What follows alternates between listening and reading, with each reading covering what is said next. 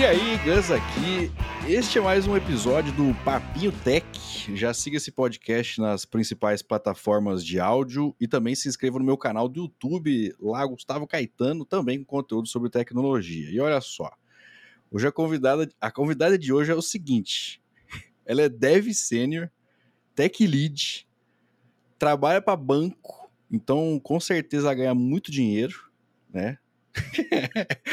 é, é tech lead voluntária numa empresa chamada Lacrei Saúde. Vamos saber o que, que é isso, descobrir como é que funciona. Ela dá aulas de programação aí em vários lugares, está nessa comunidade ativamente. Tem a especialização em data science também, eu achei interessante isso daqui. E ó, e ó, ela não gosta de maneira nenhuma de dar palestras e participar de hackathons. Hoje eu falo com ela, Jéssica Félix. E aí, Jéssica? Belezinha? Bem? Já vou me desculpar que eu tenho dois cachorros e eles também querem participar do podcast, então talvez eles latam lá fora. Ah, mas é, o bom é que agrega, agrega valor aqui ao, ao conteúdo, entendeu? É. E, e, me fala uma coisa, a gente começa aqui sempre o uhum. papinho falando do seguinte: como é que foi, Jéssica, o seu Hello World? Falar assim, ó, vou mexer com esse troço aqui chamado computador, vou digitar coisas que vão aparecer e tal, sei lá. É, como é que foi o seu, seu Hello World? Ah, foi bem complexo, porque eu comecei a me interessar pela área de tecnologia, porque eu era da da área de moda. Eu lidava com coisas totalmente diferentes. Moda? Eu trabalhei oito anos no mercado de moda. Eu fui de venda de varejo, venda de atacado, desenvolvimento de coleção, pesquisa de moda, fui vendedora, fui gerente, fui subgerente, fui caixa, fui estoque. Eu passei por todas as áreas que eu pude. Já tive a minha própria marca que eu fali em três meses. Eu sou modelista. Eu tô um pouco enferrujada agora, mas se eu voltar, eu lembro. Eu sou costureira, Caramba. eu sou é, assistente de estilo, eu faço consultoria de estilo também. É, enfim, eu era sênior na outra área que eu tava. E aí eu comecei a ver o impacto da tecnologia na minha área. Quando uma loja lançou uma uma estrutura sem vendedores que você entrava lá e você selecionava no computador o que você queria, vinha uma pessoa te ajudar para você escolher o tamanho da peça que você queria provar. Você provava a peça, pagava e o lugar entregava na sua casa. Ou seja, o papel da pessoa que vendia não estava sendo utilizado. Eu falei, cara, eu vou perder meu emprego muito em breve. Preciso, preciso ser a pessoa que constrói essas coisas, para não ser a pessoa que vai ser impactada por essas coisas. E aí, uhum. comecei a me interessar pela área de tecnologia, de TI, porque era o que estava ali mais, mais próximo, né? Na crista da onda. Isso foi em né? 2015. 2015. Mas não é tão fácil você conseguir mudar de área quando você não é a pessoa com 12 anos, que você programa desde os 12 anos de idade, que é. você entrou na faculdade com 16 anos e que você pode estudar full time. As pessoas que não têm essa, essas possibilidades, elas penam muito para entrar no mercado. Se elas penavam muito para entrar no mercado em 2016, 2017, imagina hoje, né? Então, assim, é, é o começo é difícil para todo mundo. Eu demorei dois anos até eu conseguir meu primeiro emprego numa área de TI, não era nem como desenvolvedora. Então, assim, é, se, se, alguém tá ouvindo aqui e fala, pô, eu vou desistir da área, eu tô há seis meses procurando emprego e não arrumo nada. Olha, mano, eu demorei dois anos. então, assim, Caraca. fica tranquilo, tá? Mas o primeiro contato, assim, que eu tive foi na faculdade. Eu comecei na faculdade. Eu acho que quando a gente não sabe o que a gente quer fazer, a gente começa pela faculdade. Eu sei que a bolha das pessoas populares que normalmente são pessoas que começaram a programar com 12 anos de idade, que tiveram uma carreira super privilegiada, é. que não sabem o que é fazer transição de carreira. Elas vêm com esses papinhos aí. Mas pra gente. Uhum, de não fazer. Não, não né? faça, porque eu não fiz. Aí você vai ver a condição da pessoa. A pessoa tinha um MacBook quando começou. Ah, fica fácil, né? Pelo amor de Deus, já falava inglês, enfim, né? É. Mas voltando. Quando a gente Ou o mesmo fez faculdade. Exato. E aí hoje fala, não, mas eu, eu fiz, mas é, não precisa fazer aí mais. Você vai não, ver a pessoa estudou Ué, na USP, estudou no Mackenzie, estudou num bagulho assim. Então, gente, a primeira coisa que eu falo pra vocês, assim, começa pela faculdade. É onde não tem erro. Você pode não ter o direcionamento mais perfeito, mas você vai ter algum direcionamento lá. E foi na faculdade que eu comecei. Sim. Comecei com Java 6 e VB. Sim, eu tive matéria de VB. Cara, mas, mas você começou na faculdade em que ano, Eu comecei, cara, eu fiz duas vezes faculdade. Eu comecei em 2015, né, que eu comecei a faculdade, numa faculdade à distância, porque eu trabalhava no comércio ainda, não tinha como eu ficar. Outra coisa, você ir presencial na faculdade, cara, é uma boiada e tanto. Que você pode se deslocar é. para ir, você pode estar lá. Cara, isso é uma vantagem assim muito grande. Faz diferença você estar presencial. Então eu comecei na faculdade. Eu, eu gosto até, até só comentando sobre isso, de fazer uma analogia que é igual você assistir filme em casa ou no cinema, cara. Se você virar para mim e falar que é a mesma coisa. É, cara. Assim. Não, não, é. Não é, mano. É. tipo, você vai, você, né, você se prepara, você se programa para chegar no horário, você, você, eh, faz uma imersão muito maior ali. A faculdade Com também. Com certeza, nossa. Não é uma coisa que funciona bem para todo mundo, mas aí a gente vai entrar em outras questões. Ah, voltando. É. E aí eu fiquei um ano lá, estudando à distância. A, a, a, mensalidade da faculdade era barata, era tipo 230 reais. E eu tive que parar porque eu não aguentava pagar. É um Cara, é um bagulho que você fala. Tipo, hoje eu olho e falo, pô, 230 reais é pouca coisa, mas quando eu comecei, nossa, era muito dinheiro. E eu me lembro, eu me lembro quanto foi difícil eu conseguir estudar. Aí eu fiquei um, parei um ano, depois eu voltei de novo e falei, tá, eu não vou conseguir pagar a faculdade, então eu vou tentar passar numa faculdade pública, porque eu não preciso pagar. Fui, estudei, uhum. me esforcei pra caramba pra conseguir passar na FATEC. Passei na FATEC São Paulo, que é uma faculdade muito boa aqui. Foi lá que eu tive aula de muito, VB. Muito boa. A FATEC, eu não sei as outras FATECs, mas a FATEC que eu estudei, a FATEC São Paulo, ela é muito drivada em formar gente para trabalhar em banco. Trabalhar em banco, para trabalhar em Big Corp. Então, eles normalmente trazem essas matérias que fazem sentido para esse mercado, né? Então eu tive uhum. aula de uhum. mainframe, eu aprendi. Meus professores falavam que sério. Isso, sério? Meus professores falavam muito de COBOL, falavam muito de assembly, falavam muito de arquitetura. Não arquitetura, essas papagaiadas que a gente faz, esse, essa, esse floreamento que a gente faz. Arquitetura 64, eles falavam de coisa ali bastante baixo nível. Boa parte dos meus professores da FATEC, todos cresceram em banco. E eles tinham lá 60 anos, sabe? Então, por isso eu tinha uhum. contato com esses assuntos. Não era um lugar, ah, é um tecnólogo. Que não, doido. não. Lá era lugar assim de você aprender o negócio raiz. Eu tive aula de C. Tipo, foi a primeira coisa que eu tive contato foi Python, depois do Python foi C. E depois Java, e aí depois foi por para outras coisas. Então foi, foi muito legal. Eu não consegui terminar, porque, bom, a faculdade puxa muito. Nossa, cara, é um privilégio muito grande se formar. Pô, tem, e tem gente, assim, que até fala, não, beleza, mas aí fala mal de ADS, de tecnólogo, fala assim, ah, não, pô, esses cursinhos aí rapidão e tal, mó de tá boa. Tá maluco. Mano, presta tá atenção, Tá maluco. Cara. Nossa, a Fatec arrancava meu couro. E eu agradeço, foi muito bom. Eu não consegui concluir, mas o tempo que eu fiquei lá, para mim, foi muito bom.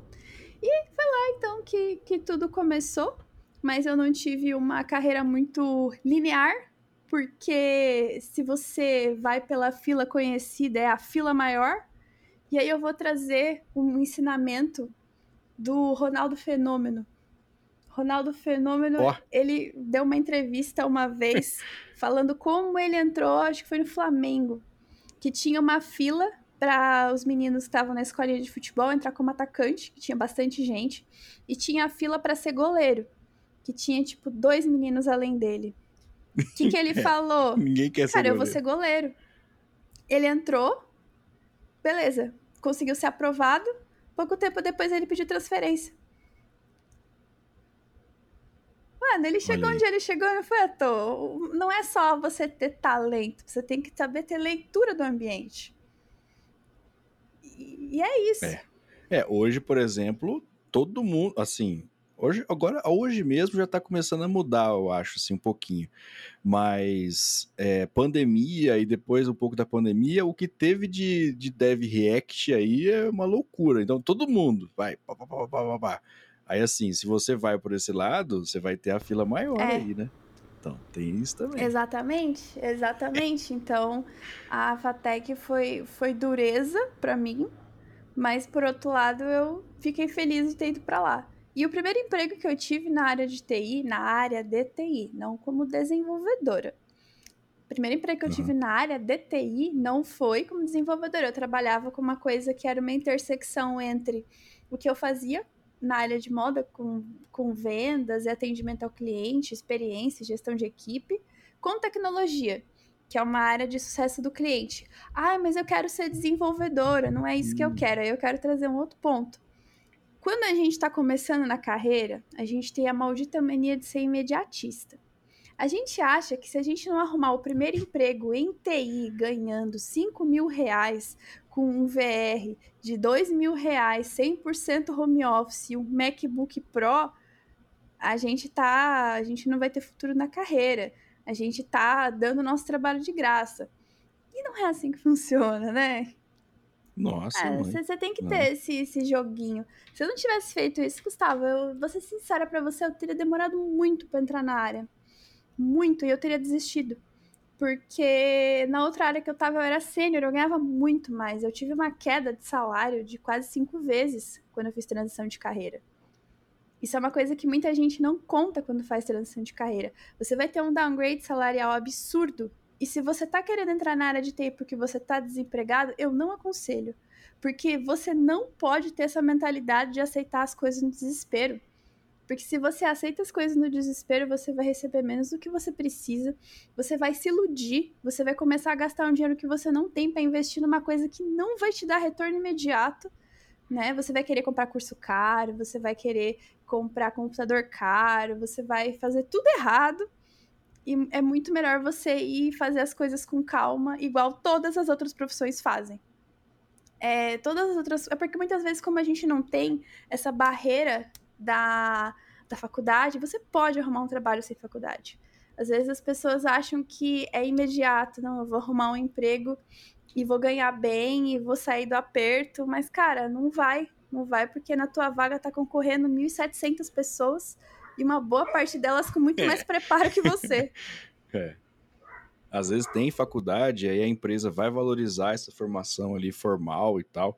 Então tem, é, realmente, assim, é possível trabalhar e tal, ter uma carreira legal sem fazer curso de ensino superior? É, mas é mais difícil. Você tem que ter uma disciplina muito maior, de estudar por conta, né? Ter aquele sentimento de autodidatismo ali, de, pô, vou pegar e tal, vou aprender. E mesmo assim, tem muita gente que acaba não aprendendo um monte de coisas fundamentais. Que, tipo, imagina só, você faz, vai, beleza, você escolheu lá um curso de programação e tal, ok. Mas e, e, o resto das coisas que normalmente na faculdade te ensina, tipo, estrutura de dados ali, beleza, um negócio bacana. É, ou outros conteúdos complementares também, redes, sistemas operacionais, é, ou mesmo disciplinas assim de gestão, sei lá, de repente em algum, alguns uhum. cursos tem. Você nunca vai, de repente, aprender isso ou, ou, ver essas coisas é, escolhendo e assistindo coisa solto, assim, né? Então é muito, muito complexo você fazer essa escolha, né, de não fazer faculdade e tal. É possível? É, mas é mais É, o que eu falei. Se a pessoa não quer fazer faculdade, ela tem que ser muito boa de relacionamento e tem que ser muito boa de se vender. Então, eu era muito. Eu era não, eu sou muito boa de me vender. Eu tenho várias inseguranças. Ah, você era mas vendedora, eu sou muito pô. boa de me vender. Então eu pensei, cara, eu vou começar a trabalhar na empresa de tecnologia. Beleza que eu não sou desenvolvedora. Eu vou fazer meu trabalho super rápido para sobrar tempo para eu poder ficar com o pessoal de suporte, porque ali vai ser minha primeira portinha de entrada. É ali que eu vou começar a ter algum contato com as coisas. Gustavo, eu não sabia nem ligar computador como eu já vou querer, tipo, tirar onda para trabalhar como desenvolvedora? Não, não dá. A gente tem que. Assim, o que é muito bom de você ser insegura é que muitas vezes você é mais cuidadosa. Às vezes a pessoa arrojada demais, ela acaba batendo os pés pelas mãos lá pra frente. Tipo, eu vou comentar de uma coisa que eu acho muito complicada, que a gente sabe que existe, que as pessoas não comentam, mas eu acho problemático. Polêmica. Você é muito bom de se vender, mas você não manja de nada. Não é que você tem insegurança, você não manja. Você não sabe. Você é papagaio de pirata. Você sabe repetir palavra, você sabe falar bonito, mas se derem um código na tua mão, você não sabe nem o que fazer. O que, que essa pessoa faz? Ela vai, se vende, papapá, papá, entra na empresa, fica três meses sem fazer nada, porque ela não sabe, ela só sabe enrolar. E a hora que ela vê que o negócio começa a apertar, ela vai e outro trabalho. Mas o que, que ela já tem? Cara, ela tem três meses de experiência.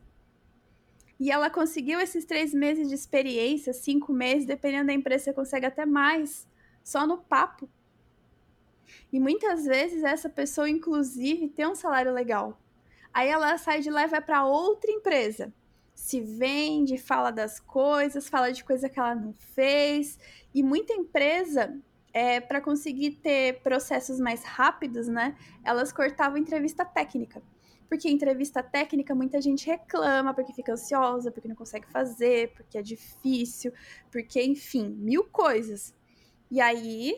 É, e depois tem que ter alguém que vai parar para olhar o código, Sim. que vai avaliar da própria empresa. Para você olhar tempo. de duas pessoas, cinco pessoas é de boa. Como é que você vai olhar de mil pessoas? Nossa. Não tem como. É o que as empresas fazem. Colocam aqueles desafios absurdos lá de, de código que você tem que resolver um problema em 15 minutos. E aí, então, é, é melhor muitas vezes você não ter esse desafio e você só conversar.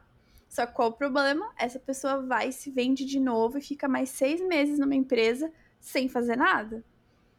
E a pessoa vai crescendo na carreira se vendendo sem fazer nada. E um dia você encontra uma pessoa dessa na carreira e ela vai continuar querendo sem fazer nada, ela vai continuar não querendo fazer nada. E aí a gente vê seniors que não sabem codar. Ah, é um absurdo. Cara, não é um absurdo. Não é incomum você achar pleno ou às vezes sênior que não sabe codar. Quer dizer, ele, ele sabe, porque, né, papagaio de pirata, alguma coisa você tem que aprender. Mas se você largar uhum. um problema na mão da pessoa, a pessoa não sabe resolver porque ela não teve base de programação a pessoa vai orientada nessa coisa de, ah, eu preciso de salário, eu preciso de salário, que eu preciso ganhar bem, porque eu preciso manter minha família. E, assim, de fato, as pessoas precisam, eu sei disso, mas é, você não vê uma outra profissão, as pessoas pensando desse jeito, porque elas sabem que precisa de planejamento, senão você não se sustenta na área. E aí, quando a gente tem a, o, que as, o que as empresas grandes chamam de chacoalhar a árvore, que é quando você começa a aumentar a exigência, acabar apertando mais as pessoas, essas pessoas saem. E hoje o mercado está muito mais competitivo do que antes, porque a gente tem uma demanda muito grande de pessoas agora, uma demanda absurda de gente. E as vagas estão mais puxadas, de fato elas estão. E aí essa pessoa fica com dificuldade para voltar para o mercado. Esse é um é. recorte que ninguém fala. Eu não tô falando que todo mundo é assim, eu não tô falando que todas as pessoas que estão desempregadas passam por isso. Eu só estou dizendo que tem uma, uma recorte de pessoas que crescem na carreira só se vendendo, sem serem tecnicamente boas. E, e é uma ideia muito errada de se levar para frente. É. é. Tem, uma, tem uma história assim que ficou até famosa. Você falou aí do Ronaldo Fenômeno e, e tá citando esse assunto, eu lembrei tem um jogador, tipo, já tem, sei lá, na década de, de 80 e tal, tem um jogador que jogou é, em times grandes, Fluminense, Flamengo e tal, que ele não sabia jogar bola, ele, ele não, não era jogador de verdade, era na lábia. E aí, tipo, ele era contratado e tal, porque ele era amigo Sim. dos caras ali e tal. Aí ele machucava. Entendeu? Teoricamente, assim, aí vai, pô, eu machuquei, cara. Aí ficava um tempão lá é, se recuperando, e depois ele voltava, machucava de novo. É. aí ficou e nessa. E assim um a pessoa cresce. Olha aí. Eu vi um cara esses dias atrás no, no Twitter, Instagram, Instagram, falando dos segredos para você conseguir passar em empresas tipo Banco A, Banco B, que são bancos gigantes. E eu não vou falar o nome deles porque eles não pagam para estar no seu podcast. Se eles quiserem ser citados, eles pagam para você. Nada como uma pessoa que já trabalhou no varejo, Lógico, só. não pode deixar dinheiro na mesa. Às vezes vão falar, poxa, podia falar é. bem da minha empresa, mas que agrado a empresa tá dando? Que incentivo a empresa tá dando? É. Não sou a favor de propaganda então. gratuita. Mas enfim, o cara lá dando conselhos de como que você entra no banco, como você entra em grandes bancos. Eu falei, mano, não tem isso, não existe isso. Tipo, pra você entrar num grande banco, se você não tem contato, você entra numa consultoria. Consultoria lá, contrato, uhum. massa, ah, beleza, você não vai ter um salário foda. Não vai, mas você consegue entrar. E aí lá você consegue reconhecer as pessoas, você consegue contato, é mais fácil para você conseguir ser efetivado. Tipo, eu não precisei fazer um vídeo todo marqueteiro para isso, sabe? Então, isso incomoda muitas vezes as pessoas porque elas veem isso e dá raiva. O sentimento que todo mundo fala e não quer falar, eu falo, é a raiva. Pô, essa pessoa sabe menos que eu. Essa pessoa não faz o trabalho, meu trabalho, eu que faço o trabalho dela. Ela acaba ganhando mais que eu, acaba tendo mais oportunidades que eu. Isso não é justo. E aí cria-se toda essa raiva das pessoas que sabem falar bem. E não se cria o filtro de diferenciar a pessoa que fala bem da pessoa que é falastrona.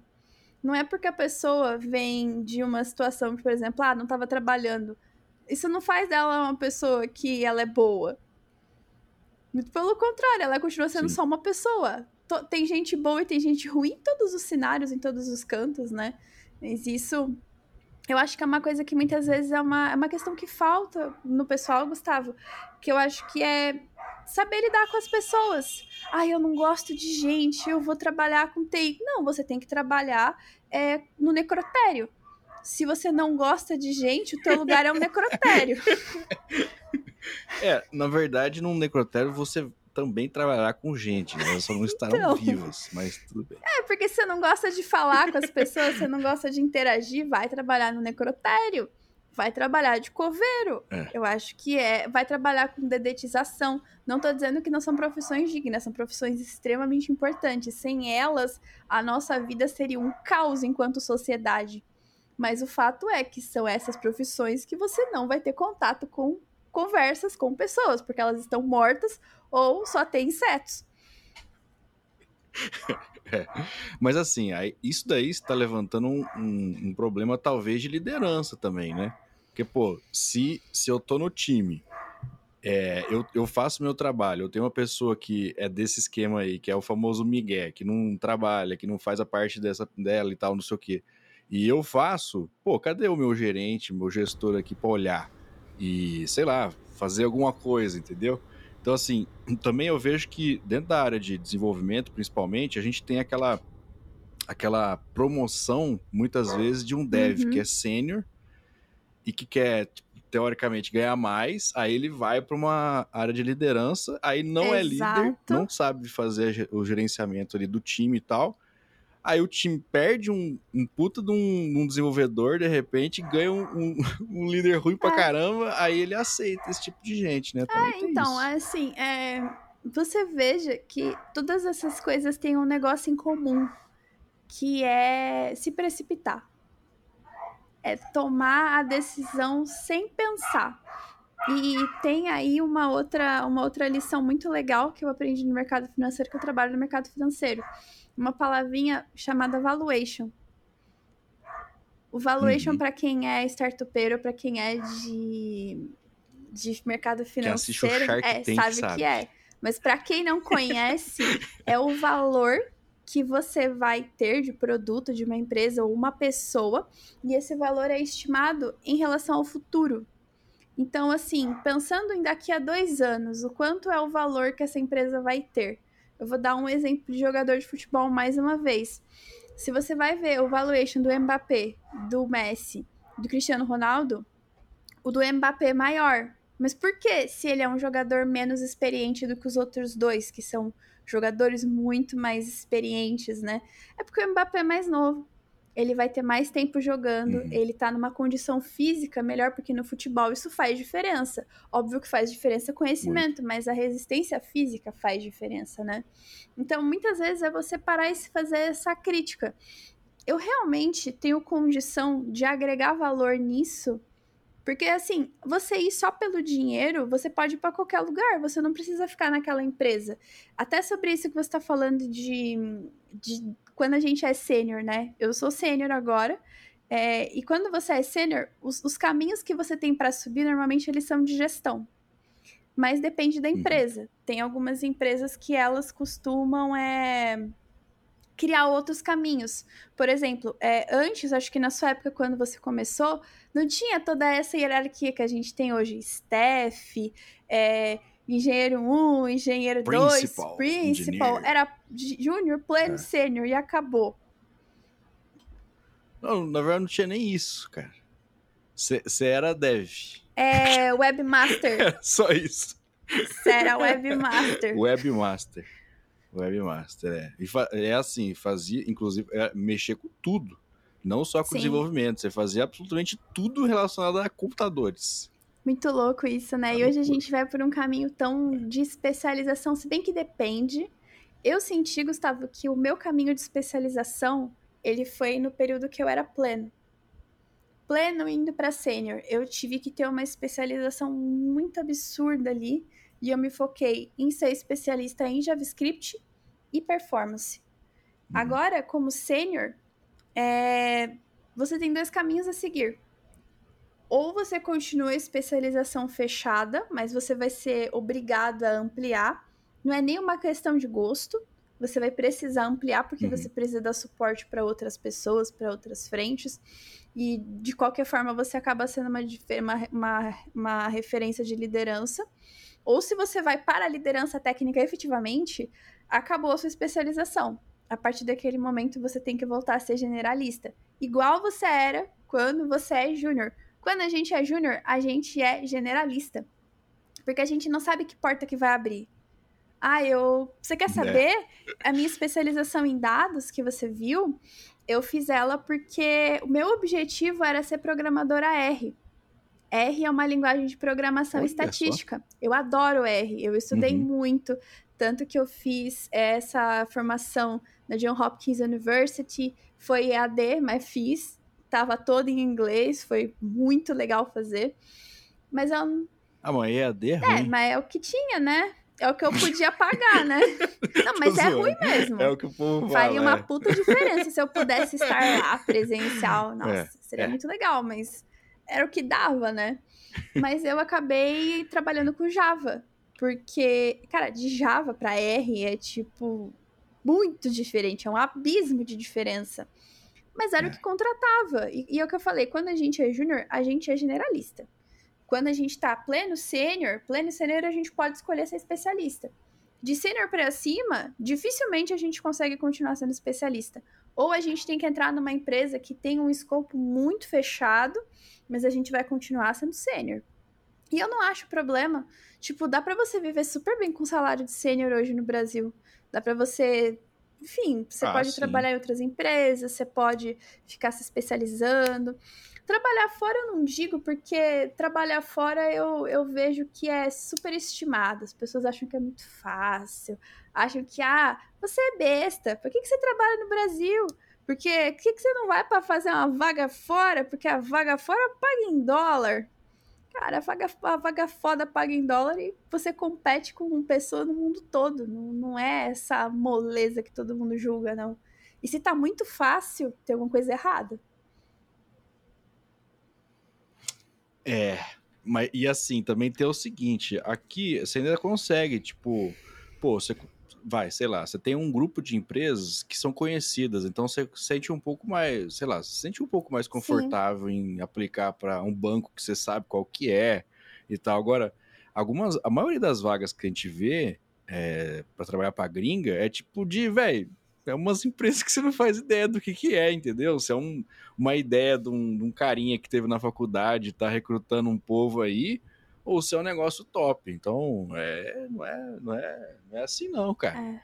Mas é, eu acho que é por conta disso que o pessoal não, não curte tanto ou fica com fogo no rabo aí quando é sênior. Fala assim, ah, ganha pouco. Véi, você ganha 15 pau, você ganha pouco? Pô, pelo amor de Sim. Deus, cara. Que mundo que você exato, vive, tio. Exato, exato. Exatamente. e E aí a gente entra numa questão que é o que eu falei, é a tal da ansiedade, né? Ai, mas tem fulano que tá ganhando 50 mil e eu tô ganhando só 15. É. Ah, eu tô ganhando só 18 é. mil. Imagina, eu não vou conseguir ficar rico até os 30 anos. Vou me matar porque eu não vou ficar rico até os 30 anos. não vou sair no Forbes Under 30. Mano, que merda é essa, velho? Que merda é essa? Ah, eu, eu tava falando é. pra minha mãe disso, né? Porque minha mãe, ela tem 52 anos e ela fala que, tipo, é uma coisa muito... É muito louca, porque quando ela tava... Quando ela tinha a minha idade... Nossa, com um salário desse você era procurador, você era juiz. Que isso? Imagina, você, você era dono, dono de rua, tudo. Véio. Agora o é. pessoal fica. Mas assim, é, é, é foda por outro lado, porque assim, é, eu entendo que a gente escolheu uma época ruim pra ser adulto. Tudo é caro. Cara, a gente escolheu uma época muito ruim pra ser adulto. É. Tudo é caro, tudo é muito difícil, tudo é muito concorrido. Você quer uma casa, você tem que comprar uma casa num lugar interior para você conseguir ter uma chance. Se você vai comprar na cidade, você tem que ter um dinheiro infinito. Você vai comprar um carro, o carro custa, o carro bebe muita gasolina. Você vai ter Nossa, filho, meu tá Deus do céu, você é pai. Você entende? Sim. É, é doideira. Então, é às vezes, eu acho que também é, é, o jeito que a sociedade espreme a gente para ser, que muitas vezes faz as pessoas despertarem todo esse, esse pensamento, essa urgência do dinheiro, preciso, preciso, preciso, preciso, preciso. Mas, mano, eu, eu prefiro ir mais devagar. Porque não, não, não é nem, nem por nada, não, mas é que chega uma hora que você fica com desgaste, sabe? Porque você fica naquela tensão de vão descobrir que eu não sei. E aí eu vou ficar desempregado. E se você trabalha fora, velho, se você é. trabalha fora, tipo, se eles falarem para você, não precisamos mais dos seus serviços, nem garantia que eles vão te pagar você tem. Tem um contrato, mas, cara, eles estão do outro lado do mundo. Se eles desligar o computador e te bloquear no WhatsApp, você não tem mais como entrar em contato. Você vai fazer o quê? Vai até lá? Vai bater palma na porta? Oh, é, fora que a maioria dá uma famosa sonegação de imposto aí linda, né? Porque é o seguinte, a hora que você ganha em dólar e tal, fala assim, ah, não é um Pix e cai na sua conta e é isso, entendeu? é diferente. Então tem todo um esquema para você deixar esse dinheiro legal e tal, mas todo mundo faz essas paradas. É, né? Aí fica aí e tal. Então tem.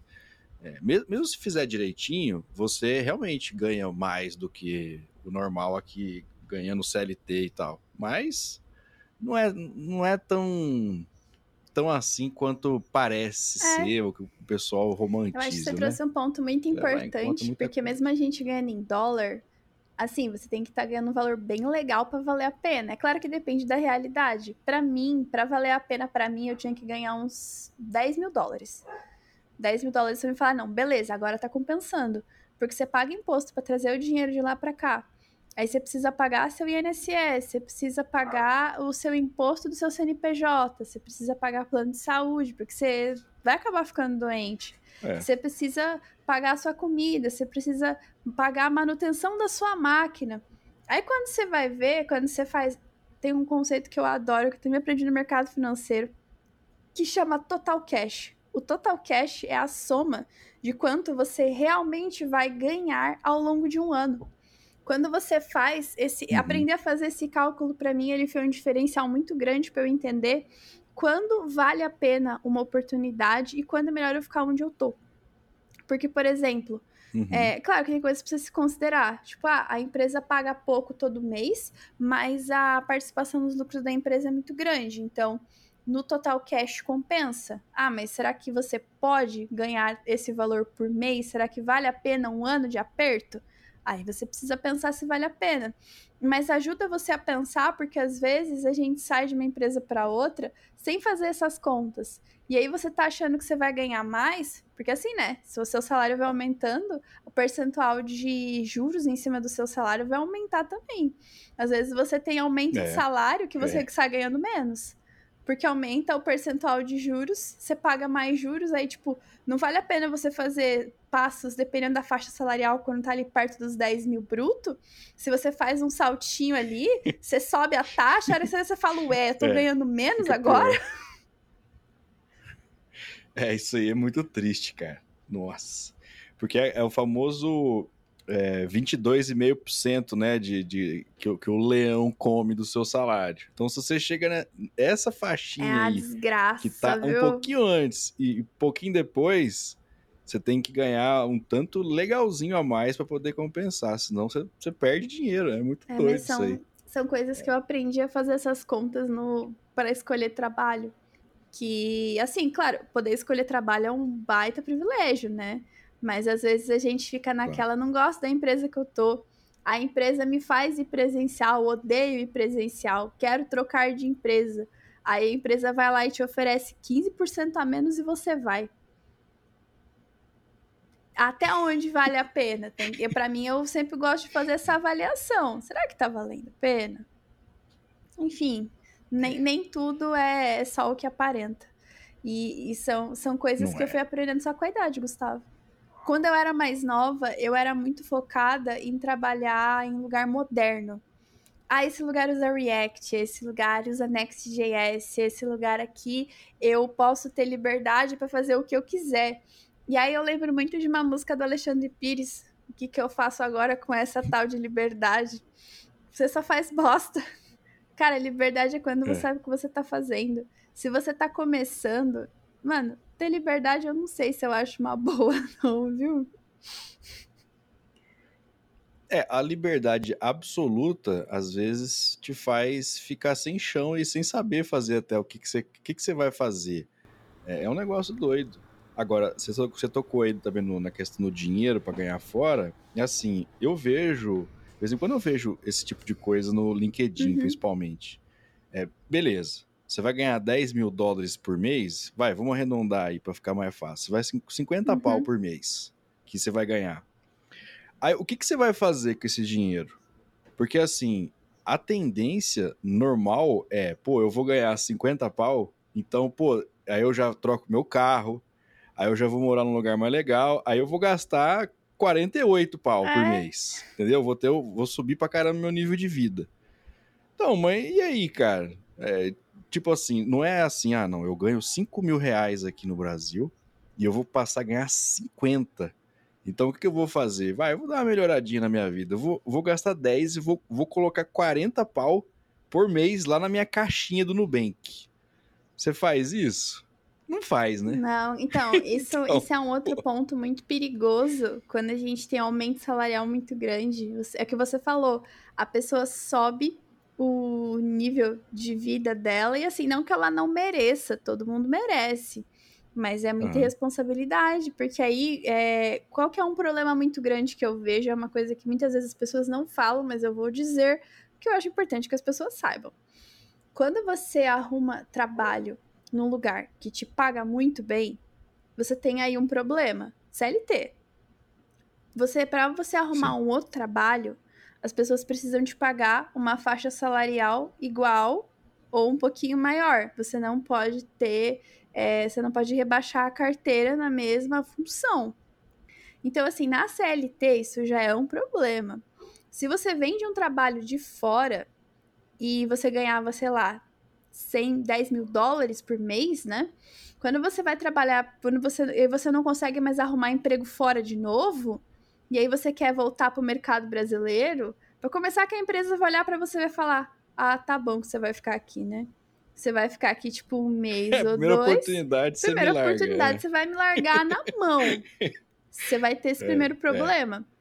O segundo problema que você vai ter é que ninguém vai equiparar a faixa salarial. Mesmo que você ache algum lugar, eles não vão equiparar a tua faixa salarial. Então, assim, é, é, eu acho que esse pensamento que você trouxe, ele é muito importante é uma coisa que ajuda bastante. E quando a gente vai subindo de carreira, muitas vezes a gente não tem essa orientação. A gente só vai uhum. subindo o estilo de vida. Compra máquina de 60 pau, compra monitor de 70 mil. Você vai só subindo, só subindo, só subindo. E é foda porque você vai comprar essas coisas que elas vão desvalorizar com o passar do tempo. Então, tua máquina de 60 mil reais, quando você precisar vender, Cara, ninguém vai ter 40 pau pra dar na tua máquina. Ainda mais porque é uma máquina usada. É, acho que não. Sim. Então, é, são, são pensamentos importantes. Até isso mesmo de carreira eu penso bastante. Tipo, eu já poderia trabalhar fora se eu quisesse. Eu falo três idiomas. Eu falo inglês muito bem, eu falo espanhol muito bem e eu falo francês. Então, assim, eu consigo trabalhar em muito lugar se eu quiser. Mas Pô. não é uma boa hora eu fazer isso agora. Porque, embora eu tenha experiência, mas eu não tenho experiência suficiente para eu me garantir. Tipo, ah, se a empresa ficar comigo três meses e me dispensar, seis meses, um ano e me dispensar, eu não vou ter problema para me realocar em outra. Né? Eu não tenho essa garantia uhum. ainda. Eu ainda tô no começo, eu tenho consciência disso. Então, eu eu prefiro fazer passos mais inteligentes, ficar de crescer com consistência, do que dar uma paulada muito grande, tipo, ah, vou pro Canadá. Vou pro Canadá porque eu falo inglês e falo francês, então é muito mais fácil de me contratar. Mas, mano, não se sustenta. Às vezes você vai dar um passo muito, muito grande na sua vida sem pensar, sobe o teu padrão de vida, aí acontece algum problema com você, e aí você não tem nem onde se apoiar, porque você não fez uma reserva, você não tem nada. Você ficou doente, fudeu. É, você não vai ter nem familiar, porque se você vai mudar de país, é um rolê é diferente, cara. Você não tem a famosa base ali pra, ó, deu errado, eu vou para onde? Você, você vai para lugar nenhum. E a véio. vergonha de voltar. Assim, e a vergonha de voltar, é, porque tem, tem isso, também. também. Ninguém fala disso. Ninguém fala disso, mas eu sei que rola. rola aquela sensação de eu era o primo que incomodava, agora eu vou ser o primo zoado no Natal da família. Rola esse sentimento. É. Mas e assim, você, você falou aí do seu inglês e tal, que você tem um ótimo inglês. Você já teve problema por causa disso? assim, de, é, sei lá, dentro de uma entrevista, você fala assim, não, meu inglês é influente, é fluente e tal, e a pessoa fica meio assim, fala, ih, mano,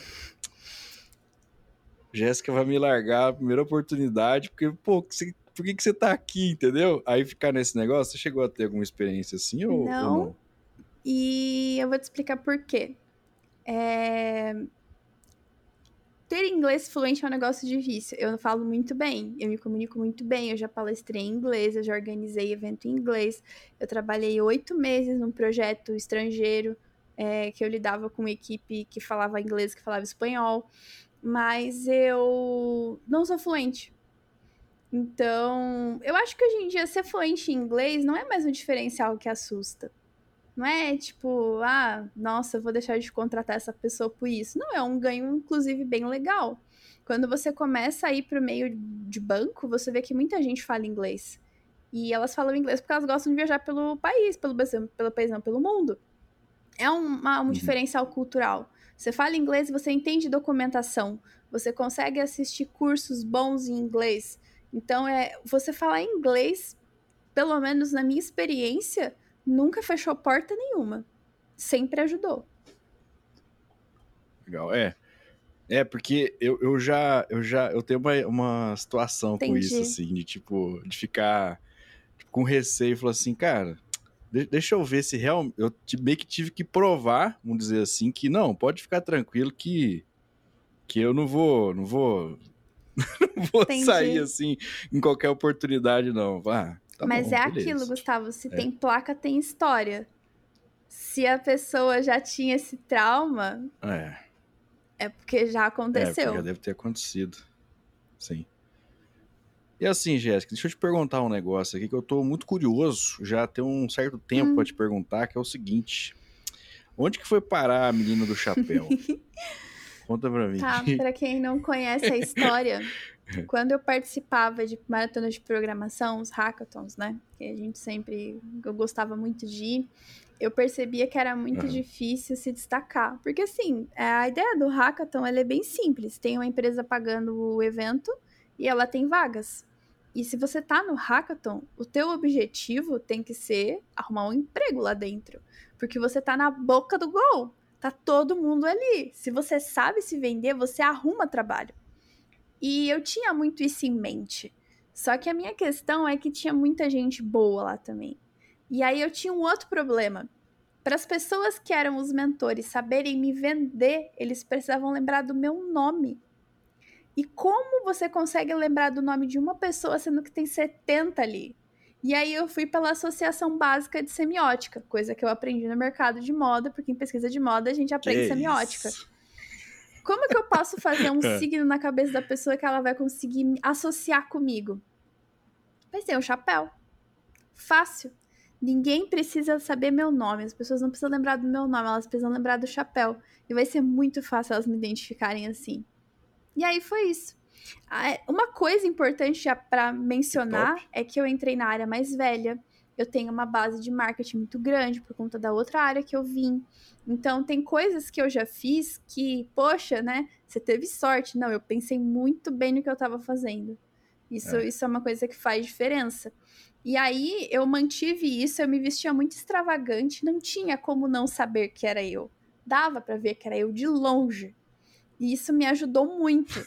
Só que chegou um ponto da carreira aonde eu já não precisava mais usar desse tipo de coisa e esse tipo de coisa mais me atrapalhava do que me ajudava. Quando você tá indo para um caminho mais de senioridade, exceto se você for uma pessoa fora da curva, mas se você for um reles mortal que precisa pagar as contas, você não pode sair fazendo tudo que você quer. Você precisa ter maturidade e fazer a leitura do ambiente que você está. Uma coisa muito importante conforme você vai crescendo de senioridade é você passar confiança. E você vai lidar com pessoas uhum. que elas não são da área de TI. Elas não vão olhar para uma menina de batom azul, chapéu vermelho, camiseta colorida e falar: nossa, eu vou super legar meu projeto na mão dela. Essa, esses lugares estão é. ocupados por pagar um Sim, puta salário. Essas pessoas, é. tão, as pessoas que ocupam esses lugares, ainda elas são pessoas velhas, ainda são pessoas de mentalidade velha. Não a idade não faz diferença, mas a mentalidade dessas pessoas uhum. é uma mentalidade muito conservadora. Então é muito mais fácil você conseguir se movimentar quando você não é ninguém, se você joga o jogo, do que quando você quer inventar. Quando você já é alguém foda, ah, você faz o que você quiser. Mas se você é um. Você, uhum. Se você tá aqui, né? Se você não tá no Olimpo, se você é um Hellis mortal, faz diferença jogar o jogo. E, cara, eu sou mulher. Pra eu não ser levada a sério, eu me esforçando para ser levada a sério já era difícil. Se eu ainda dou um motivo, tipo, me visto de um jeito que as pessoas podem zoar comigo, ah, mano, não dá. Ah, mas e a sua personalidade? Brother, se eu ficar desempregado, eu não tenho personalidade. É, para mim a conversa é bem simples. Eu quero manter meu emprego, eu quero crescer na profissão. Cara, eu posso ter minha personalidade fora do trabalho. Ah, mas você vai abrir mão Por um salário bom agora. agora, velho. Enche o piscina com a boca. Se precisar, só me dá a piscina e não tem problema. É. Mas essa sou eu, é. né? Cada um faz o que, o que só porque só a própria pessoa sabe o que é estar na pele dela. Para muita gente, essa questão da, da autenticidade é inegociável. Mas, mano, eu gostava uhum. de me vestir o mais infantil possível. Isso não passa credibilidade. As pessoas podem vir com um puta discurso legal, mas, gente, a vida real não é assim. A pessoa que trabalha lá no interior, que vem para São Paulo, que não tem um MacBook de 40k embaixo do braço, não começou a programar com 12 anos, e não é uma pessoa que saiu da USP e está com 18 anos, ela não vai ter esse poder de barganha todo. A Andresa Rocha sempre fala disso. É, tem um movimento de algumas pessoas, os desenvolvedores, que eles têm foto de anime no perfil do LinkedIn. Tem até um colega meu muito foda que fez Sim. isso. Mas é Agora começou de bicho. É, então. Também. Mas é o que a Andresa fala. Isso é um privilégio é um baita privilégio você poder fazer um negócio desse. Porque se você vê uma pessoa que é de uma situação é, mais precária, uma pessoa de um grupo minorizado, e a Andresa defende muito a pauta é, das pessoas pretas, das pessoas negras. Ela sempre fala disso. Uma pessoa preta não pode se dar o luxo de fazer uma coisa dessa. Ela precisa sempre o tempo todo estar é. tá ali com uma postura séria e tudo mais. E eu, eu acho importante a gente ter essa consciência. Eu não faço esse tipo de coisa uhum. porque eu penso, cara, eu não preciso fazer isso. Eu, eu, eu, não quero uhum. fazer piadinha com esse tipo de coisa. Tem meus colegas que se sentem bem fazendo isso e beleza, eles têm os motivos deles, mas eu tendo essa consciência do que a minha colega, que a, do que a Andressa já me falou, eu falo, mano, é tipo, não, apenas não. Mas aí é cada um, cada um. Tem quem pode, eu não posso. As pessoas às vezes acham que eu posso muito, mas cara, popularidade é totalmente diferente de você ter reputação.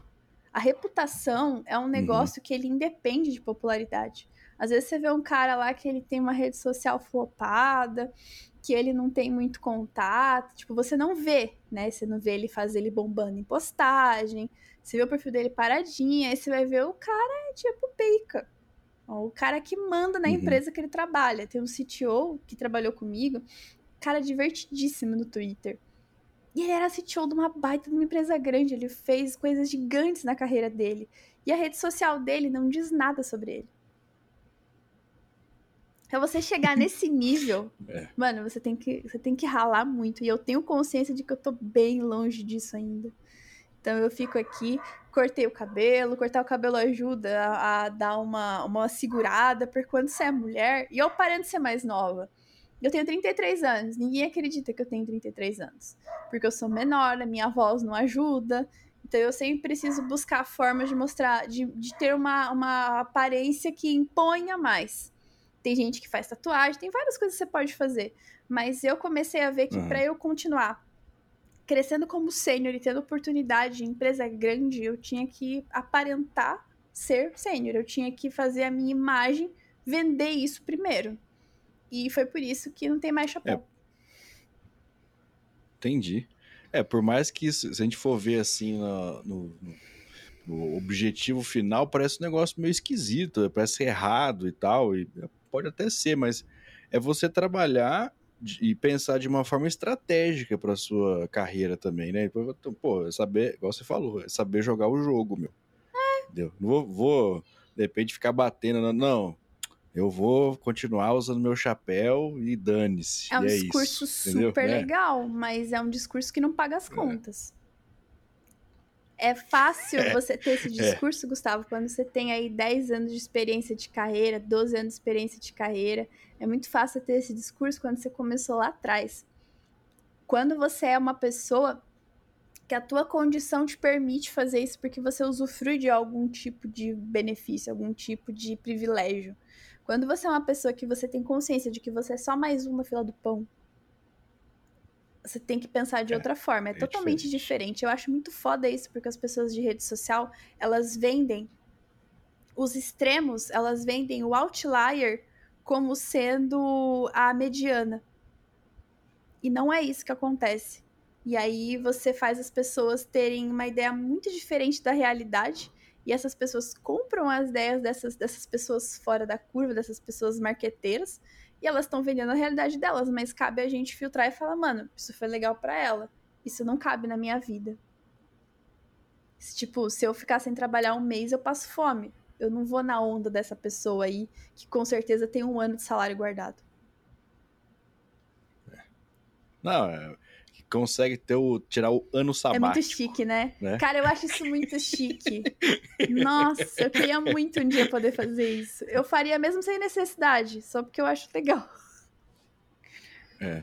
É o famoso ficar à toa, é o ano sabático, né? E aí você tem que ter muita grana, cara, pra você ficar um ano sem fazer nada. E outra, também tem aquilo, ah, não, beleza, eu preciso de tantos mil reais, sei lá, para ficar um ano sem, sem fazer nada.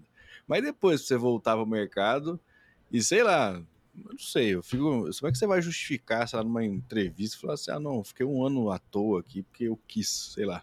Você tem, você tem que, que se um, garantir. Um certo privilégio você tem que se garantir poder fazer muito isso, pra fazer isso. Eu não me garanto isso, não, cara. Eu tô, imagina, eu tô engatinhando agora que eu tô começando a conseguir as coisas. Imagina, eu tô longe disso. É, não, tá doido. Mas, mas Jéssica, você falou aí que você manja do inglês, do espanhol, mas eu ouvi também que você meteu um hebraico e latim, velho. Vou explicar. Por que isso, velho? Você tirou da onde esse bagulho, cara? eu gosto muito de idiomas no geral. E eu ia começar a trabalhar numa equipe internacional e eu precisava aprender espanhol. Só que assim, aprender uhum. a segunda língua é sofrido. Eu demorei bastante para poder aprender inglês. Aí quando você Sim. escuta que você vai ter que aprender uma terceira língua, sendo que você não considera que você fala bem nem a segunda, bate um desespero. e aí.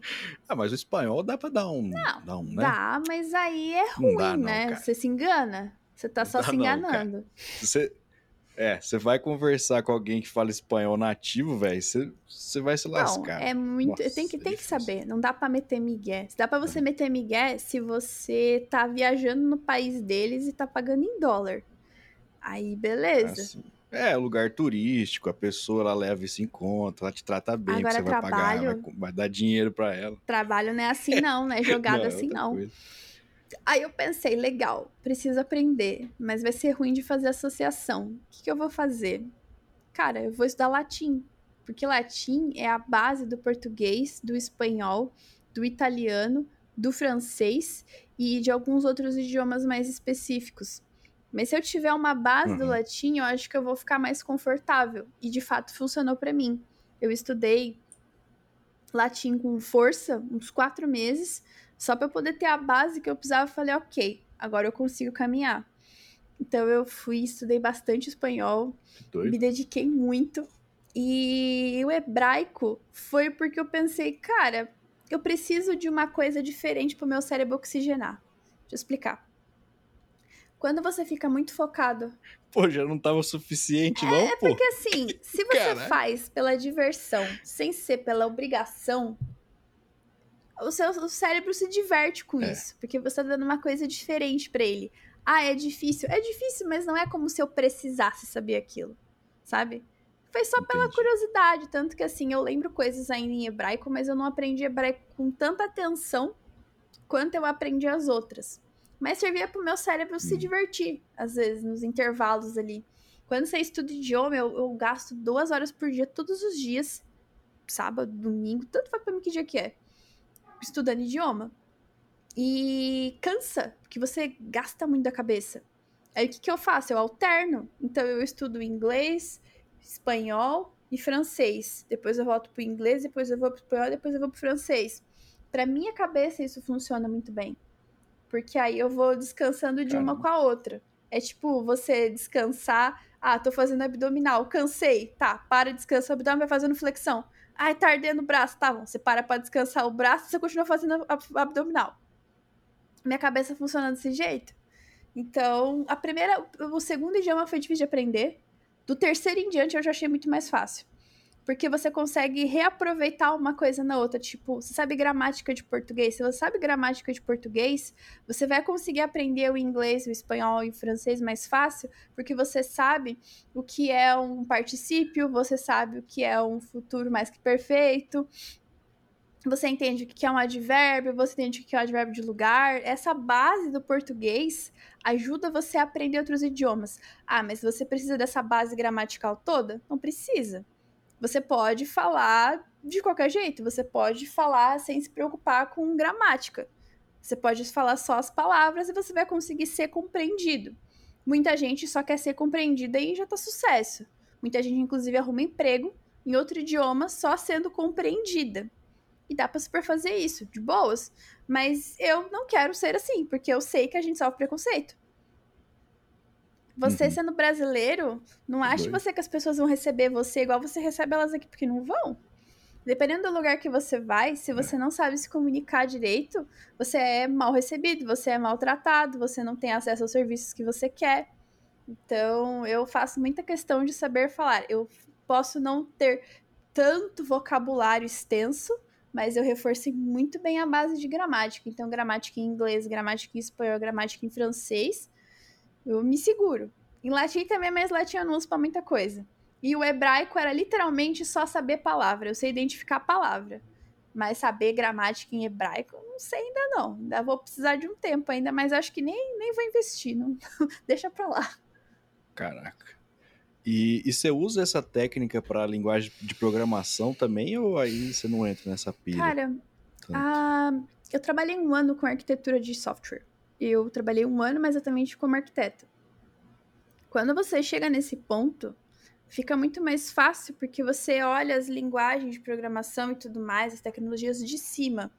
Você não tem mais aquele olhar no micro, na sintaxe, isso não te tem tanta importância.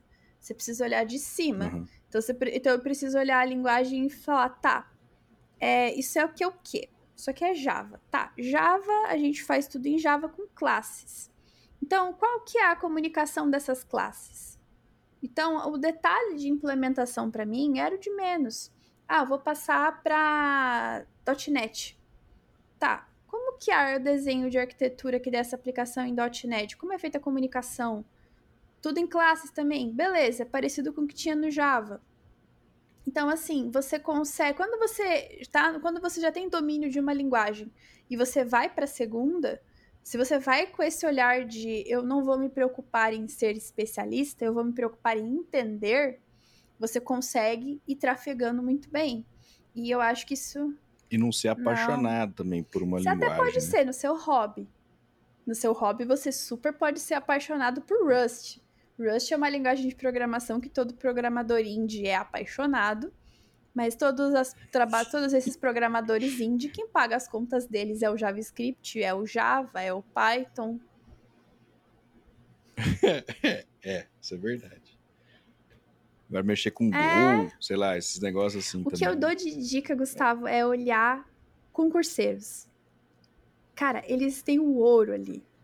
Eles às vezes têm uns discursos meio chato, mas se você segue canal de quem estuda para passar em concurso, quem estuda para passar na OAB, quem estuda para passar em faculdade de medicina, os, os, a variedade de métodos de estudo que essa galera tem é uma coisa que a gente em programação tá mil anos atrás.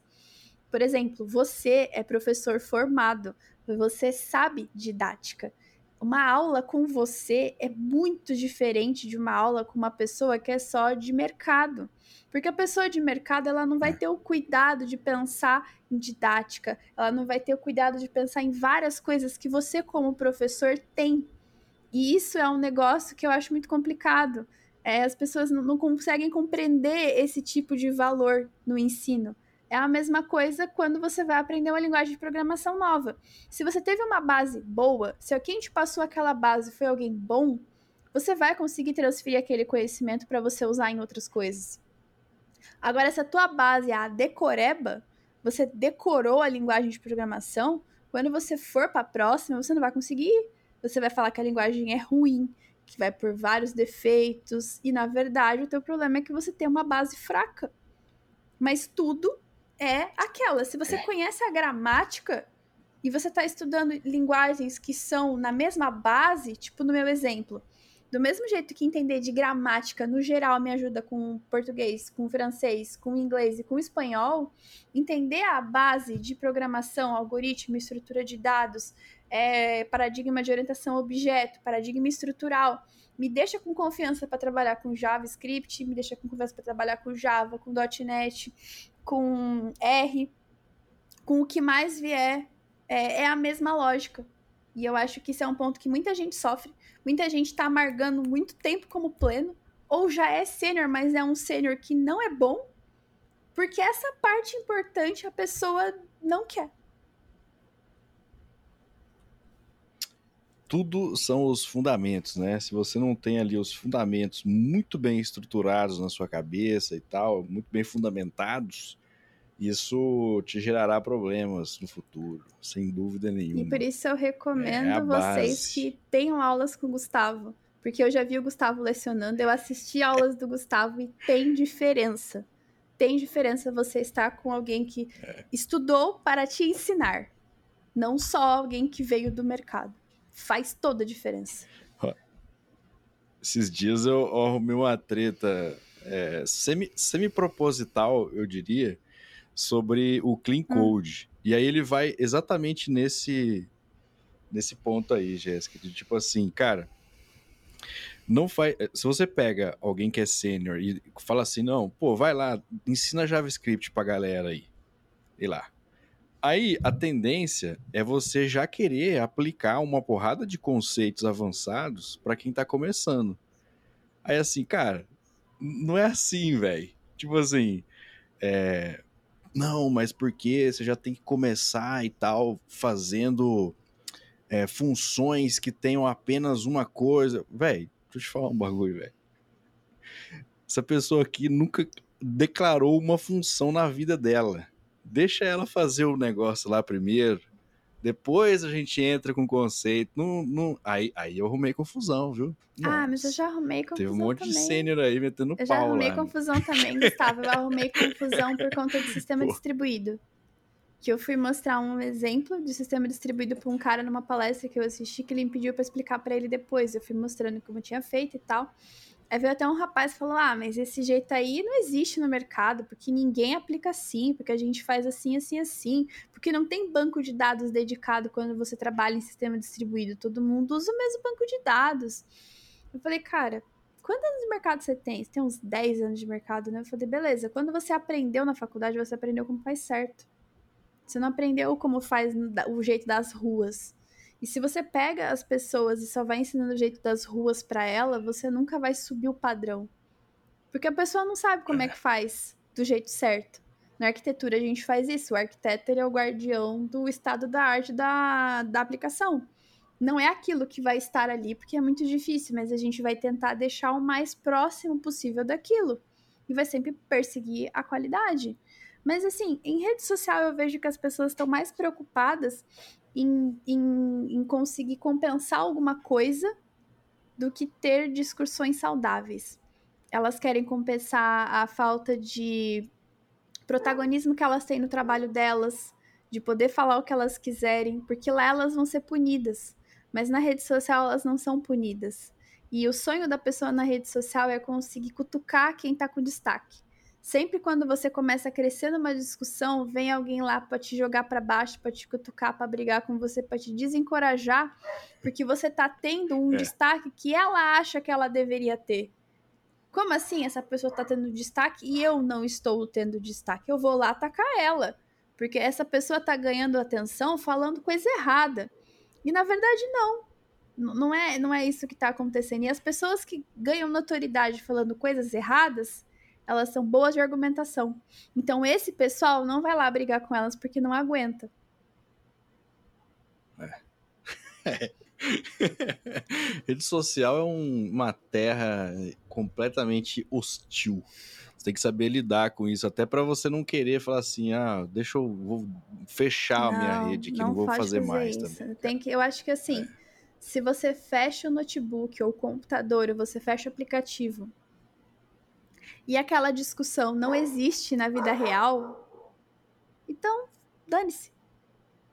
Silencia. Silencia a discussão e deixa a pessoa falando sozinha. Essa pessoa ela não existe na sua vida, ela não está no seu trabalho, ela não está na sua família, ela não tem acesso a você, ela não vai lembrar nem o seu nome, ela não está ali por tua causa, não é pessoal com você. É uma questão muito próxima do psicodrama. Psicodrama é uma divisão da psicologia aonde as pessoas interpretam os traumas delas e essa é uma forma que o psicólogo tem de ir ajudando elas a acessar os momentos, os sentimentos que elas têm e conseguir prosseguir na, na terapia para superar esses problemas. E eu vejo que na rede social a gente faz isso de jeito totalmente errado. Se eu falo alguma palavra uhum. e essa única palavra descontextualizada te causa um gatilho, você vai lá me atacar. Porque a forma que você tem é. de sentir que você tá brigando com a pessoa que falou isso para você há sei lá eu quanto tempo atrás, sendo que eu não tenho nada a ver com isso. A pessoa que falou aquilo para ela nem tá lá, mas no psicológico dela, ela tá, ela tá enfrentando aquilo, ela tá sendo forte, ela tá sendo corajosa, ela tá se impondo, ela tá dando opinião dela, ela tá sendo legal. E não, eu olho e falo, ok, mais uma pessoa problemática. Mas ignore, ignore que passa. É. Não é pessoal com você, é uma coisa que ela vai fazer com qualquer pessoa que fale alguma coisa que não agrade ela. É, o problema tá é com ela, né? Não tá é em você. Então, então deixa pra lá. É. Jéssica, você também trabalha aí, eu vi que você trabalha como voluntária na Lacrei Saúde. Eu queria saber o que, que é esse esquema de Lacrei a Saúde. A Lacrei Saúde, é ela é uma ONG e eu achei ela hum. num site chamado Atados Voluntários. O Atados é uma plataforma que une é, empresas, é, ONGs, na verdade, né? ONGs que precisam de voluntários e pessoas que querem se voluntariar para um trabalho voluntário. Na Atados você uhum. consegue fazer trabalho voluntário presencial, é, até trabalho voluntário remoto, que no caso é o que eu faço. Então, na Lacrei, ela é uma ONG cuja preocupação é dar acesso clínico a pessoas de grupos minorizados. Eu vou te dar um exemplo. Eu sei o que é ginecologista existe uma parcela bem grande da sociedade, que é as pessoas de grupos minorizados, que elas são em maioria na sociedade, mas o grupo dela, que ela pertence a um grupo que muitas vezes tem a necessidade invisibilizada, tipo as pessoas com vitiligo, que são periféricas. Ela precisa ir num médico, mas ela provavelmente se sentiria mais à vontade se fosse uma médica com vitiligo quando você fala de saúde uhum. da mulher uhum. preta, a mulher preta ela tem questões na saúde dela que faz a diferença a pessoa profissional que está atendendo ela ser uma pessoa que tem empatia com aquela questão. Para muita gente isso não é importante, mas se a gente sente que isso não é importante é porque a gente é privilegiado. É porque a gente está numa situação uhum. que isso não faz diferença. Mas para essas pessoas isso faz diferença. Esse atendimento clínico humanizado faz muita diferença. E a gente constrói lá uma plataforma onde esses profissionais se cadastram e eles vão se cadastrando pela especialidade, obviamente, mas a, a ideia principal é que você ache um profissional para te dar o acesso clínico, para você ter a primeira conversa, que você não precisa saber o nome do profissional para depois você conseguir resolver seu problema. E por outro lado, né, a gente também ajuda a dar mais ênfase para esses profissionais de saúde que são de diversidade que muitas vezes as pessoas têm preconceito de passar com o médico por conta da orientação sexual, por conta da aparência, enfim. E, e eu gosto muito disso que a gente faz ali.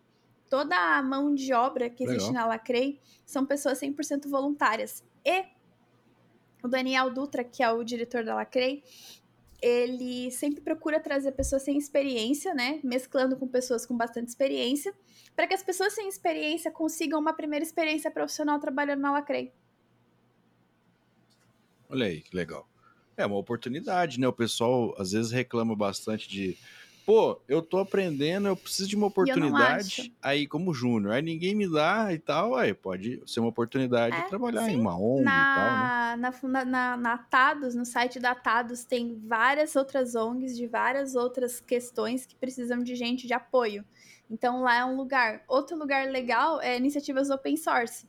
A iniciativa open source sempre precisa de gente uhum. para manter. É um lugar que você pode fazer, óbvio, você vai trabalhar de graça. Mas ali você vai conseguir experiência, aí você precisa fazer a sua medida. Na Lacrei foi onde eu aprendi a ser tech lead. Se hoje eu consegui uma experiência bacana, num lugar grande, sendo tech lead, claro, também foi porque eu consegui antes ser arquiteta, num lugar grande. Mas eu consegui ser uhum. arquiteta no lugar grande por conta da experiência que eu tinha no voluntariado. O voluntariado ele pesou bastante para mim na minha carreira. Nessas últimas duas subidas de carreira que eu tive, o voluntariado Legal. foi um diferencial e eu fui muito mais preparada para ser tech lead pela experiência que eu tinha antes. Então, eu, eu curto muito. A gente está na fase final agora. Tomara que logo, logo a gente possa lançar. E eu fico muito feliz que o Daniel Dutra ele tem aquele pensamento de, cara, o código que vocês produzem aqui é de vocês. Se você quiser fazer um artigo mostrando como você fez a implementação aqui, pode fazer. Jéssica, você quer usar um case que a gente teve aqui para você falar nessas palestras? Pode falar. Porque já que a gente não está pagando vocês, a gente quer pelo menos que vocês tenham sucesso profissional. Então, eu sou ah, muito, muito fã de trabalhar em iniciativas open source ou voluntariado. É um, é um, você faz diferença socialmente e você ainda consegue ter um benefício para sua carreira. É, é o famoso plantar, né? Então, pô, você tá ali, ah, mas eu não vou ganhar nada. Não, cara, né? Vai é. devagarinho, começa aí com uma oportunidade, né? Você tá ali construindo uma coisa hoje que não tá te dando dinheiro, mas que futuramente vai te dar, vai te abrir portas, você vai ter uma oportunidade legal futuramente, além de fazer uma, uma atitude bacana aí para a sociedade Exatamente. e tal, né? Ajudar para quem precisa. Então, aí, ó. Então não tem desculpa, né, meu? Vai atrás aí que você consegue uma coisa legal, que você consegue começar a ter experiência assim, ó. Só querer, né? É, Jéssica, é o seguinte, para a gente ir pro final aqui do nosso papo, que tá muito bom, mas ele precisa acabar, né? É o seguinte, é, Etebilu, ele veio à Terra e ele disse para a gente buscar o conhecimento, né? Ele falou assim, busque o conhecimento. E onde que é a sua fonte do conhecimento? Onde que você... Você já falou aí bastante coisa que você faz, tá para aprender coisa nova, mas onde que você costuma ir para se aprimorar ou aprender algo novo? No Twitter. eu tô falando sério. No TikTok, Não, no, no Twitter. Twitter mesmo. Mas eu vou explicar por que especificamente no Twitter. Todas as pessoas que mexem nos projetos que são do meu interesse, elas estão ali. O pessoal que é do Core do Node.js tá ali, o pessoal que é do Comitê TC39, que é quem faz as definições de evolução do JavaScript, essas pessoas estão ali. O Evan Yu está ali. Olhei. Então, o cara que criou o Vue tá ali. O cara que é o gerente de projeto, o Product Manager, na verdade, do Angular tá ali.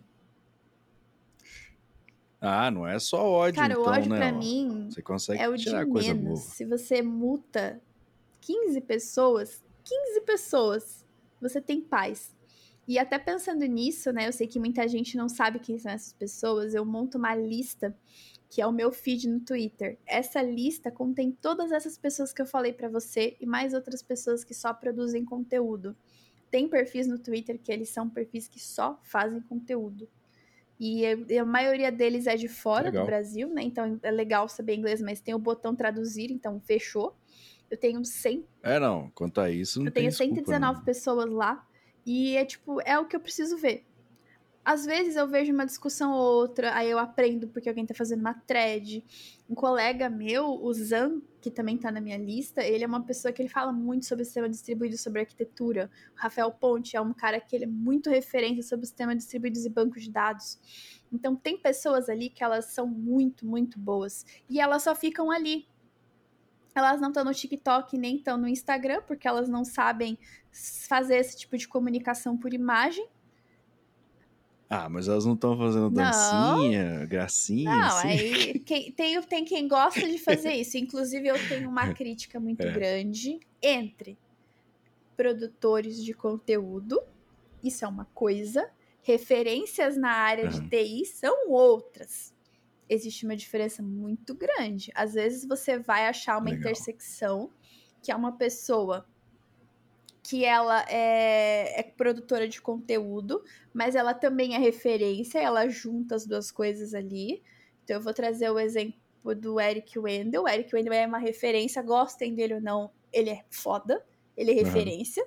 E Claro, ele é um bom claro. produtor de conteúdo, então ele junta essas duas coisas. Mas não quer dizer. Ah, mas o conteúdo dele não chega ao extremo do, do não, TikTok, nem não. conta assim, no TikTok. não, nem bagulho. conta no TikTok ele não tem. O que ele faz de moderno é rios com um trecho de palestras dele, né?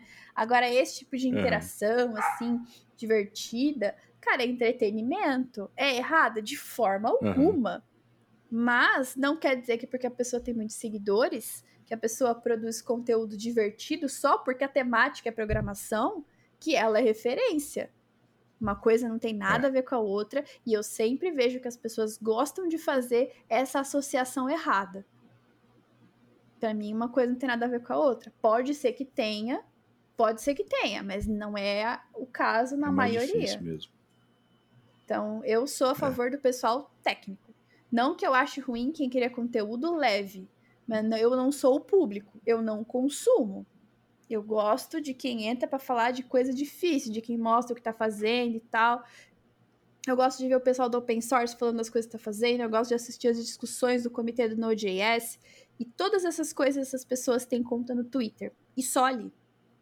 Então, eu, eu me mantenho ali quando eu quero ficar atualizada, quando eu quero saber o que, que eu vou fazer, o que, que eu vou estudar. É ali, naquelas pessoas que eu confio, que eu vou ver o que, que elas estão falando. Legal, é diferente. Usando o Twitter aí pra ganhar conhecimento pra algo bom. Essa Olha só, lista tá fixada no meu perfil. Quando a pessoa entra no meu perfil no Twitter, a primeira coisa que ela vai ver, o primeiro tweet que tá ali é esse aí. Ah, eu vou dar uma olhada depois. Legal demais. Já tem, já tem isso mapeado, pô? Entregar de mão beijada, assim, É, é uma então, beleza. o que, enquanto a gente pode. É que assim, Gustavo, tem muita informação em todo lugar, tem muito de tudo. É muito uma questão da gente saber onde as coisas estão. E justamente por ter muito de Sim. tudo, a gente não sabe onde as coisas estão. Então eu já facilito. Arrumei para mim, já deixo para as outras pessoas também. Massa. E por que que essa pessoa que está nos ouvindo neste momento não deveria virar dev? Cara, eu acho que você não deveria virar dev porque você precisa pensar que não é só isso. Não é tipo um curso que você vai fazer seis meses, você vai arrumar um emprego numa firma e vai ficar nessa firma 25 anos. É uma mudança de vida. A, a sua vida vai ser modificada. Você vai passar por um processo de downgrade salarial, provavelmente. Você vai experimentar estresse que você nunca experimentou. Do mesmo jeito que se você for. Talvez estudar como você nunca estudou Porque na não sua tem vida. fim. Não tem fim. Você tem que entender que por um período você vai ter que abrir mão da sua vida social. Infelizmente acontece. Quando a gente trabalha e faz faculdade, é assim.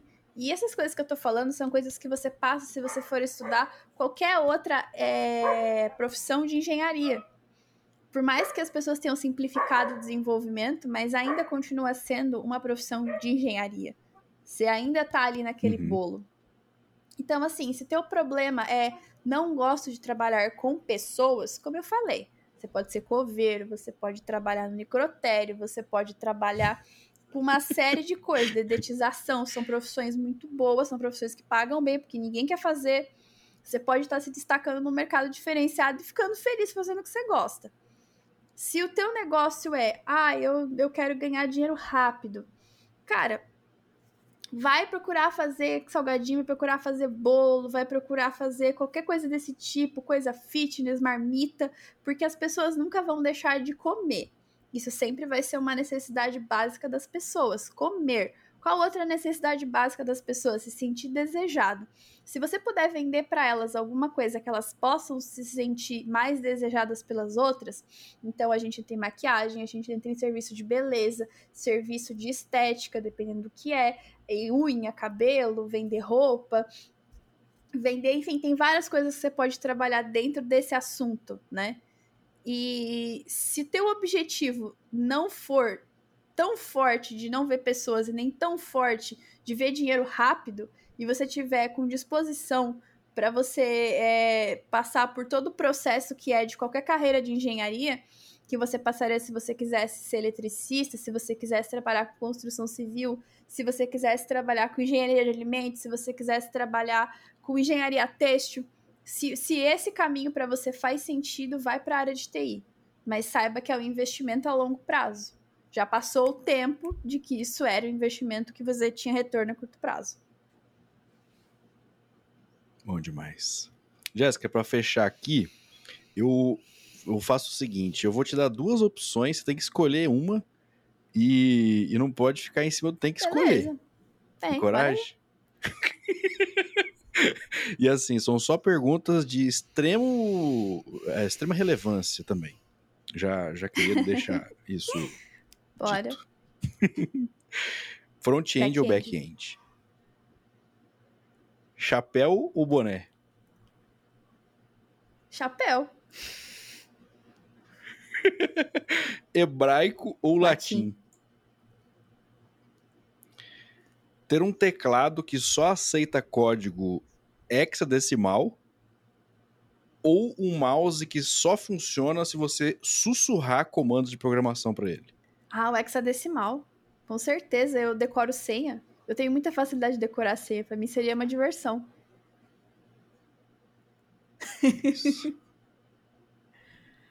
ter todas as senhas sendo 1, 2, 3, 4, 5 ou ter que usar o mesmo código em todos os projetos pro resto da Mesmo sua vida? código. É mais fácil. É, né? previsível. Monta um botzinho lá, cara. Você vai ter seu ano sabático trabalhando.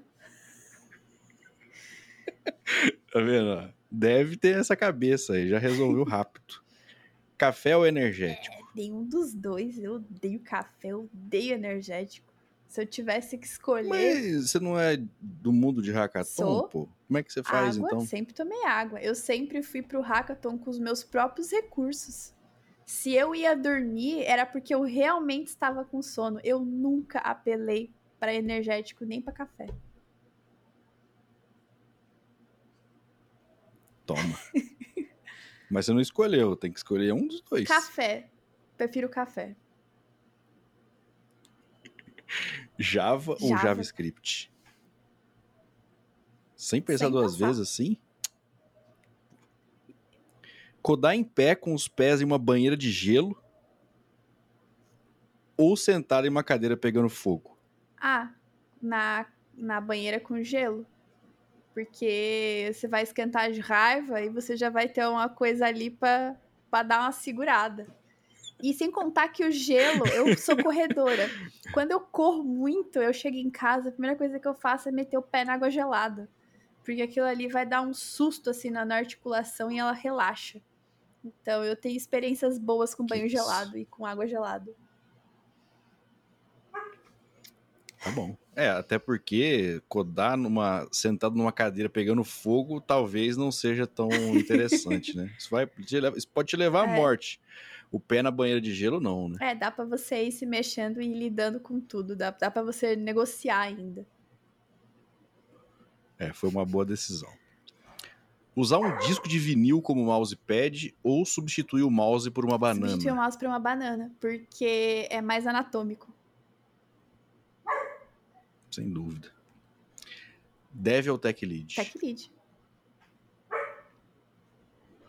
É, é o seguinte, você falou aí lá no começo que você é uma profissional gabaritadíssima, né, da moda. É, eu gostaria de saber se você é contra ou é a favor do uso de Crocs. Eu sou a favor, contanto que a pessoa lave o pé. Lavou o pé, tá tudo ótimo. Acho que tudo, tudo fica bom quando a pessoa lava o pé todos os problemas todos são os resolvidos problemas com, a lavagem, com a lavagem do pé. A lavagem e a talcagem do pé. Aí disso você pode usar o sapato que você quiser. Eu, eu vou estar te apoiando, eu vou estar te dando meu selo de aprovação. Justo. Muito bom. Jéssica, como é que a galera te encontra? Você falou aí do seu Twitter, qual que é a sua conta, seu Instagram ali, para o pessoal ver, de repente... Eu, eu gostei ali que você colocou que você coda é, como é que é? Você gosta de arranjos de flores? Tipo, são coisas específicas, Sim. assim. Como é que o pessoal te, te Jesseline, J-E-S-S-I-L-Y-N-E-H.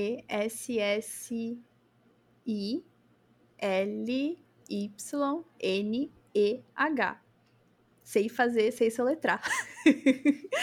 Por que Jesseline? Porque eu precisava de um nome criativo que tivesse disponível em todas as redes sociais, porque isso faz a diferença. E eu gosto muito de Jojo Bizarre Adventures, que é um anime questionável, mas muito famoso. E no sexto, no Caraca. oitavo arco do Jojo, que é o Stone Ocean, a personagem principal é a filha do Joe, Jojo Joestar, o do Joe. Ai, enfim, o, o Jotaro. Lembrei o Jotaro. E o nome dela é Jolene. E aí eu falei, cara, eu gosto muito dessa personagem. É a primeira personagem principal de um arco que é uma mulher. Então eu vou usar metade do meu nome, metade do nome dela, e foi aí que surgiu Jesseline. E eu tenho esse arroba em todas as redes sociais, até no LinkedIn. Caraca, aí ó, tá vendo? Tudo, tudo é pensado milimetricamente. É, o negócio não é, não é fácil, não, cara. Olha aí, ó.